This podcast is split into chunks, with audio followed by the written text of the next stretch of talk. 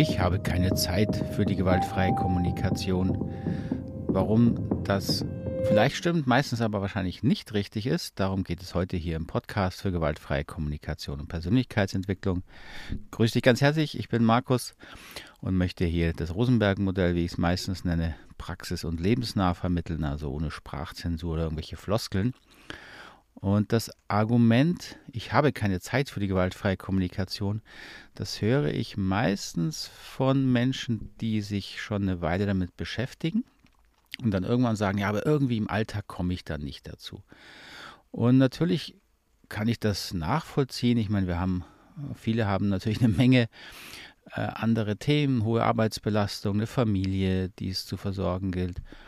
Man hat eben nicht immer Kontrolle über seine eigene Zeit. Man fühlt sich vielleicht eh mit vielen Themen überfordert. Manchmal weiß man auch nicht, wie soll man weitermachen ähm, oder hat nicht so wirklich die Unterstützung in seinem Umfeld. Also da kann man natürlich eine Menge Gründe anführen. Meine etwas freche Behauptung hier aber ist, es stimmt, glaube ich, nicht, dass es die fehlende Zeit ist, zumindest nicht immer, glaube ich, dass das der Grund ist, warum man dann sagt, ich habe keine Zeit, mich mit dem Modell zu beschäftigen. Warum ist das so? Weil, wenn man die, das Rosenberg-Modell so lernt und praktiziert, wie wir es hier vertreten, geht es ja im allerersten Schritt und im allerwichtigsten Schritt hauptsächlich um eine Selbstreflexion, um eine, ähm, um eine Selbst, ähm, Beschäftigung, also um eine, eine, eine Anleitung, um in sich mehr hineinzufühlen, die eigenen Gefühle und Bedürfnisse bewusster zu bekommen, um eigene emotionale Themen besser zu verstehen und natürlich auch manchmal um bestimmte innere Prozesse, emotionale ähm, Prozesse zu verändern. Also wenn mir etwas nicht gefällt, wie ich reagiere oder wenn ich eine Gewohnheit loswerden möchte oder eine Entscheidung treffen möchte oder einen Konflikt habe, und merke, ich komme da nicht gut raus oder ich kommuniziere nicht so, wie ich eigentlich möchte, dann damit sich zu beschäftigen, was passiert da in mir, Bedürfnisse bewusster zu bekommen und da auch eine innere Veränderung zu unterstützen. So, und natürlich braucht das eine gewisse Zeit. Aber wenn du mal ehrlich hinguckst, ähm, wie viel Zeit du täglich, ähm, jetzt mal in Anführungszeichen, verschwendest, wahrscheinlich mit ähm, Mitteln und Methoden, wo du auch im Nachhinein sagen würdest, ja stimmt, das ist, bringt mir jetzt nicht wirklich viel. Also in Social Media rumscrollen, Medien konsumieren, ähm, ähm sich ablenken von ganz vielen Themen, dann wirst du feststellen, dass es eben meistens, glaube ich, nicht darum geht, dass die Zeit fehlt, sondern ich glaube, hinter dieser Aussage, ich habe keine Zeit, mich damit zu beschäftigen, steht eher häufig das Erleben, dass es, ähm, dass ich entweder merke, es bringt mir nicht wirklich was, mich damit zu beschäftigen, oder ich fange an, die Methode zu praktizieren, aber es entsteht so eine, eine Angst, wirklich hinzugucken, was in mir alles hochkommt an Gefühlen. Und das sind natürlich beides, diese beiden Gründe sind ganz legitim, also zu erleben, er bringt mir das wirklich was. Ähm, das muss man natürlich äh, erfahren, erleben, verstehen und auch sehen. Hat es eine positive Auswirkung auf mein Leben? Und das andere ist dann zu erleben, oh, da passiert wirklich was in mir. Ich, ich, ich erlebe Gefühle, kommen Erfahrungen hoch, mit denen es mir dann unangenehm ist, die mir vielleicht ein bisschen Angst machen. Und dann ist der natürliche Impuls in uns natürlich, uns davor zu schützen. Das heißt, unser Organismus sorgt dann dafür, dass wir das Thema nicht spannend finden und wir lieber was anderes machen wollen.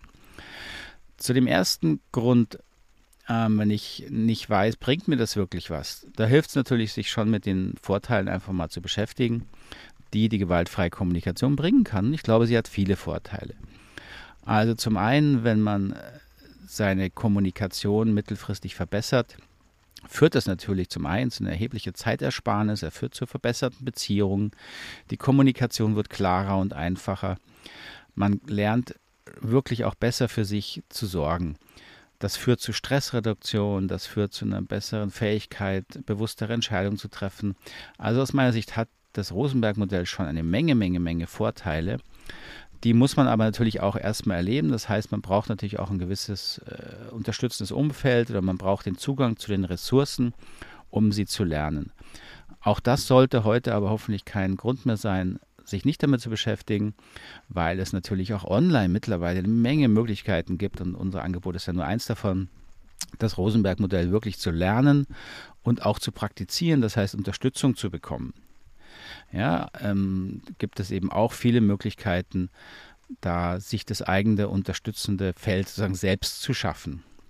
Also da dies, für diesen ersten Grund, also die Vorteile vielleicht nicht zu sehen, nicht zu erleben, glaube ich, hilft es sich wirklich mal damit zu beschäftigen, wie viel mehr Lebensenergie, wie viel mehr Zeit man sparen kann, wie sich Kommunikation verbessert. Der zweite Punkt, dass man aber dann erlebt, oh, wenn ich mich aber anfange mit mir zu beschäftigen, dann kommen Themen hoch, kommen Erfahrungen hoch, die ich unangenehm finde, äh, die mir Angst machen, wo ich dann wirklich nicht weiter hinschauen will. So, das kann ich sehr gut nachvollziehen und das bleibt häufig auch nicht aus, wenn man das Rosenberg-Modell praktiziert. Und über, diesen, über diese Stufe muss man dann quasi drüber gehen. Und auch da ist eine, äh, ein unterstützendes Umfeld und häufig dann auch mal eine temporäre Unterstützung durch jemand wie unser Angebot beispielsweise wirklich sehr hilfreich. Denn es ist ja natürlich, dass wenn wir unangenehme Gefühle erleben, die wir erstmal nicht verstehen, die uns Angst machen, dass dann innerlich dass man innerlich abschaltet, ja, dass man sagt, nee, was soll das bringen, wenn ich jetzt da nochmal dran denke, wie es mir da und da ging? Was soll es mir bringen, wenn ich mich mit meiner Kindheit beschäftige, mit meiner Beziehung zu meinen Eltern? Was soll das jetzt noch bringen? Also dieses oft das Argument, ja, in die Vergangenheit zu schauen, das bringt doch nichts, ich schaue lieber in die Zukunft. Das kann man natürlich machen, ich will da gar niemand von überzeugen. Ich persönlich glaube allerdings fest daran und die Erfahrung habe ich auch oft genug machen dürfen, manchmal auch müssen, manchmal auch in meinem eigenen Leben, dass natürlich die schwierigen Themen, meine Probleme, meine schlechten äh, Eigenschaften und, und, und meine Schattenseiten, die kommen alle ohne Ausnahme aus meinen Erfahrungen äh, in der Kindheit, in meiner Biografie, mit Eltern, im Schulumfeld und so weiter. Und wenn ich daran etwas verbessern will, dann bleibt es nicht aus, sich damit zu beschäftigen. Das ist nicht immer angenehm, da kommen unangenehme Gefühle mit hoch und dann hilft natürlich zum einen ein Umfeld, das einen unterstützt, eben auch andere Menschen, die sagen, hey, das ist aber gut, wenn du dich damit besch beschäftigst. Das hat mir auch was gebracht. Das heißt, positive Vorbilder können natürlich helfen. Und dann sich die Unterstützung zu suchen, die einen dann auch durch diese etwas anstrengenderen Phasen hindurch begleitet, sodass man danach erlebt, oh ja, das war jetzt nicht einfach, das war auch mal unangenehm, da kamen schwierige Gefühle hoch, aber es hat mich im Endeffekt doch weitergebracht. Ich habe etwas über mich gelernt, ich bin gewachsen, ich bin klarer geworden, ich bin auch mitfühlender mit mir selber geworden. Und diese Erfahrungen sind es dann, die einen, glaube ich, auch weitertragen, sozusagen in diesem Feld mit dieser Methode weiterleben und arbeiten zu wollen. Und meine Erfahrung und auch das, was ich oft von Teilnehmern höre, ist durchgehend, wenn sie diesen Schritt gemacht haben, dann wird es auch ganz natürlich, diese, das Rosenberg-Modell zu integrieren. Und es geht ja nicht darum, dass man jetzt jede Woche irgendwie massig Zeit investieren muss. Das ist ja überhaupt nicht der Punkt.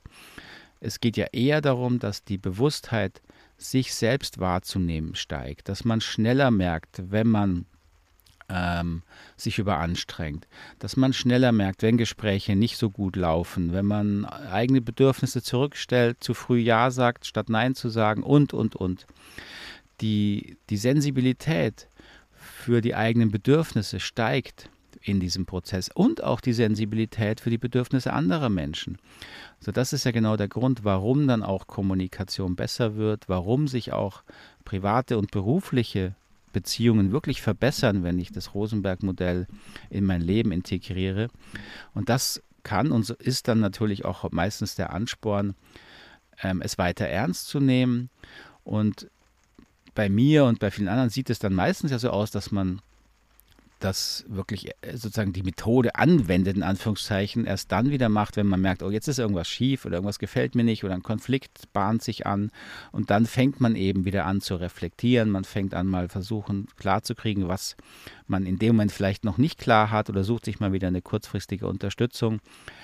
Und danach hat man die Methode quasi wieder wie vergessen, aber die ist ja nicht vergessen, die ist einfach integriert in das eigene Leben in der ganz natürlichen, einfachen Art und Weise. Und das braucht dann eben jetzt auch nicht irgendwie massenhaft zusätzlich Zeit, sondern es läuft quasi mit und man nutzt es dann wie ein sehr sinnvolles lebensunterstützendes Hilfsmittel, ein Tool, wenn es eben notwendig erscheint. Und dann weiß man aber auch, worauf man zurückgreifen kann.